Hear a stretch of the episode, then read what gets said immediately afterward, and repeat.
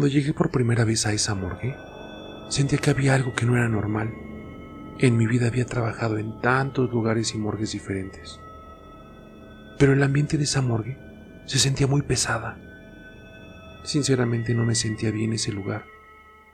Me habían contado tantas historias de terror sobre ese lugar, que los muertos se levantaban a las 3 de la mañana, que puedes toparte con una anciana que ronda por el pasillo, que escucharás cómo los muertos hablan entre ellos. Para mí esas cosas eran puros cuentos.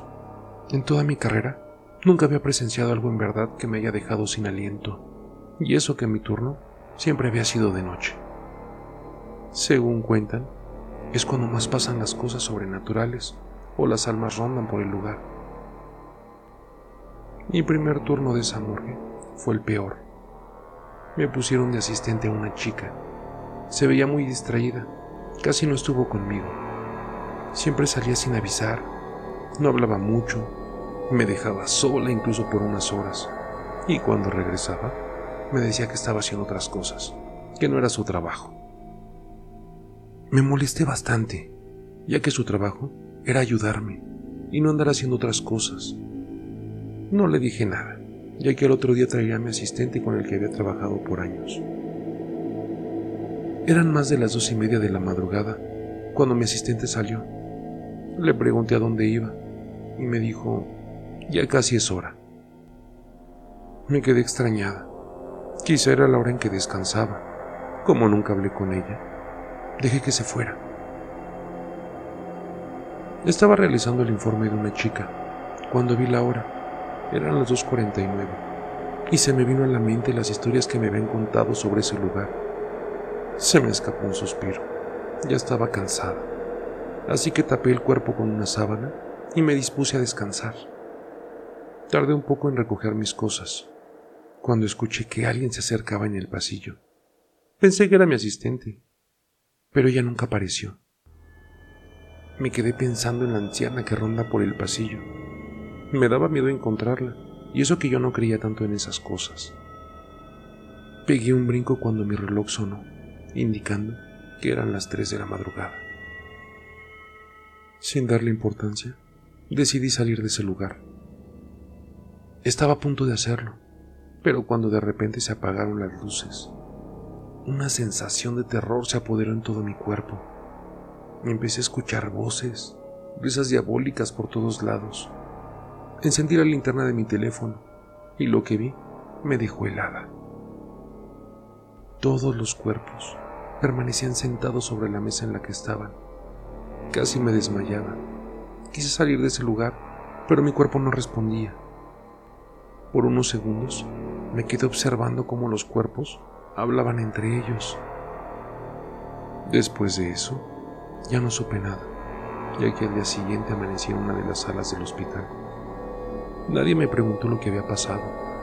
Al parecer, todos sabían lo que. Un rato después, llegó uno de los doctores, el más veterano del lugar. Sin preguntar nada me dijo, sé lo que viste.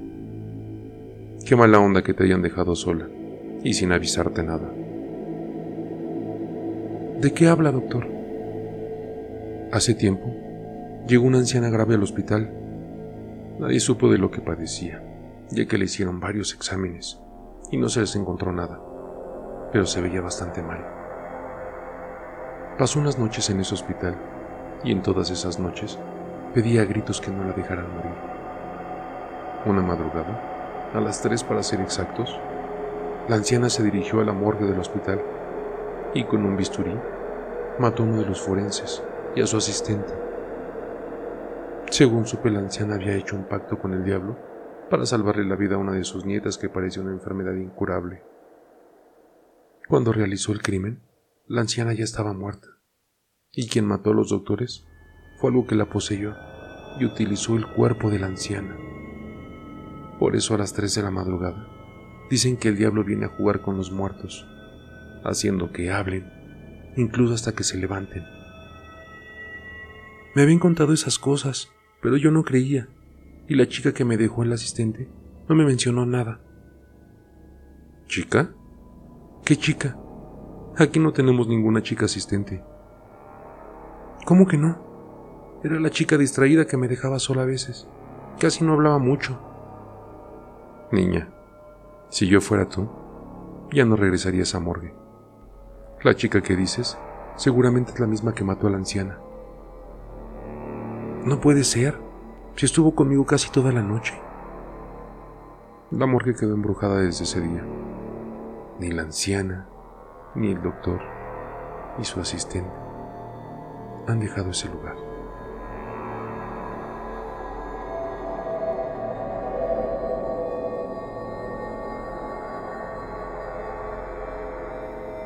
Todos los días la iba a visitar. Le llevaba flores, limpiaba y arreglaba su tumba. La extraño tanto. Ojalá no hubiera visto nada. Ojalá siguiera conmigo. Todavía recuerdo el día de su muerte. Lo revivo todos los días, pero sé que no había opción. Hace meses atrás. Soy médico, más precisamente, cirujano. Desde hace unos años tengo mi consultorio privado. Atiendo en mi casa. Estoy felizmente casado con la mujer de mis sueños. No podría ser más afortunado. Lo tengo todo. Trabajo siendo mi propio jefe, mi propia casa y una mujer maravillosa. Pero todo era demasiado perfecto para que durara para siempre. Estaba con un paciente un niño de cinco años al que había que hacerle una cirugía de corazón, o no viviría para cumplir sus seis añitos. Su familia era muy humilde y sin recursos, a los que les ofrecí un trato como siempre hago en esos casos. Hablando solo con los padres, le ofrecí treinta mil por su hijo. Lo sacrificaríamos y sus órganos que funcionaran serían vendidos en el mercado negro. Sabían que no tenían opción Tenían otros tres hijos que cuidar y no conseguirían el dinero para la operación que requería. Así que aceptaron. Como siempre, todos aceptan. Si no lo hacen en el momento, luego vuelven arrepentidos. Pues no es tan difícil la decisión, solo es cuestión de dinero. Perder varios miles de pesos por un familiar que viva medicado o delicado toda su vida, que siempre es una corta vida, o ganar varios de miles de pesos y desprenderse de los gastos futuros. No hay mucho que pensar. Esa misma noche, los padres del niño se despidieron de él y me lo dejaron. Lo llevé al sótano, donde hacía mis cirugías privadas. En el lugar ya se encontraban los compradores. Una mujer rubia alta, con tapado negro, y un hombre trigueño, igual de alto, y también con tapado negro. Nunca entendí lo de los tapados, pero tampoco preguntaba. Solo operaba y recibía mi pago. Eso es todo. El niño no dejaba de preguntar dónde estaba y por qué sus papás no estaban con él. Ay, niño, si supieras. Intento ponerle la anestesia, pero el chico no se queda quieto y empieza a gritar. Le digo que se calme, pero no hace caso, grita más fuerte. En eso, no vi más remedio. Lo golpeó en la cara, dislocándole la mandíbula. El niño se desmaya y yo le coloco la anestesia para que no vuelva a despertar. Pero luego de una hora de operación, el niño vuelve en sí. Me sorprendí. En tantos años de carrera, nunca me había pasado algo semejante, y menos con la dosis de anestesias que le suministré. Eso a un adulto lo habría dormido como por tres días. Él no tendría que despertar nunca más. Ya tendría que estar muerto. El niño eufórico empezó a gritar y a moverse intentando huir. Lo golpeé de nuevo, pero no pasó nada. Siguió gritando desesperado. Ya es que se calle, ordenó la mujer. Eso estoy intentando. Gracias por la ayuda, dije con sarcasmo, ya que solo miraban sin más. En medio del alboroto, la puerta del sótano se abre de golpe. Sí, era mi esposa. Se quedó petrificada, sin saber qué hacer o qué decir. Yo me muevo lentamente hacia ella, pero en cuanto se da cuenta de mi intención, Se echa a correr. La persigo, no fue mucho. La atrapé a dos metros de la puerta. Ahí fue que la perdí para siempre. Ella era demasiado buena. Jamás hubiera estado de acuerdo con el negocio. La llevé arrastrando al sótano. Ella me suplicaba que no le hiciera daño. No tendrías que haber venido. Sabes que el sótano está prohibido. Lo siento, mi amor, pero serás parte de la mercancía del día de hoy. En verdad, lo siento. El niño al fin había dejado de gritar. Ya se había desangrado completamente.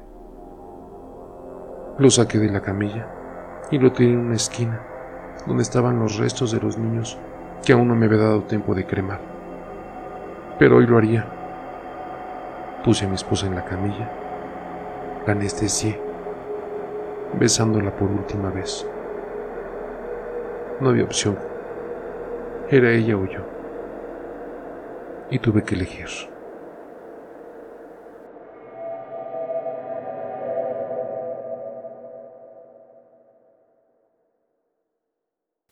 Mi nombre no lo diré.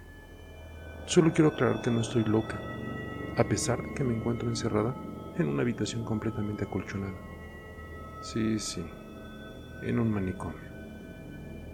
¿Que cómo llegué aquí? Estaba felizmente casada. Apenas si cumpliríamos los tres meses. No podía describir la ilusión que tenía de creer que había encontrado al hombre perfecto. En fin. Todo terminó esa noche que él había llegado tarde, a las dos de la mañana para ser exacto. Amor, te esperaba más temprano. ¿Por qué te has retrasado tanto? Solo me demoré y ya. Dijo eso al mismo tiempo que se preparaba para darse un baño. Mientras lo hacía, su celular timbró repetidas veces. Yo ya me encontraba recostado, así que pensé que atienda la llamada en cuanto salga. En fin, yo estaba algo molesta por la manera en la que me había contestado. Cabe mencionar que esa noche lo noté muy pensativo. El celular seguía sonando y me vi en la necesidad de contestar, ya que parecía una llamada urgente, pues estaba insistiendo mucho. Bueno, la llamada se cortó o habrán colgado, pensé. Cuando revisé quién habría llamado, vi un mensaje que, aunque al principio me entristeció, Después me alegré tanto de haberlo leído. Espero y hoy si cumplas tu palabra y termines con ella de una vez por todas. No puedo esperar más para tenerte solamente para mí. Piénsalo, todo será mejor. Deja de engañarla y dile que te vas. Te amo tanto como tú me amas, Katia. No sé exactamente cuántas veces leí y leí ese mensaje y fue cuando esa brillante idea arribó a mi mente, y aunque estaba confundida, fui lo suficientemente rápida para prepararme al momento de que saliera de su ducha. ¿Alex? Sam, ¿por qué pagaste todo? No puedo ver nada. ¿Sam? Oh, Dios. Sí, sí. Lo esperé con las luces apagadas y me puse detrás de la puerta.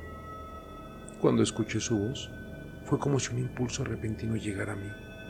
Lo asesiné. No necesité más que un cuchillo. Sí, como el que tenemos en la cocina. Él estaba confundido, así que no me fue difícil atacarlo, y ni siquiera recibir un golpe de él. Cuando cayó al piso, lo apuñalé por todas partes. A ver si Katia sigue amándote aún con el rostro que tienes ahora, pensé. Tocaron el timbre. Era David, su estúpido compañero de trabajo. Lo odiaba. Supe que solía tener varias mujeres a la vez. No entendía cómo, si físicamente me parecía asqueroso. Seguro él había sido la mala influencia para Alex. ¿Qué demonios quiere este bastardo? Tendré que atenderle para que no sospeche nada. Le diré que ya está dormido. Buenas noches.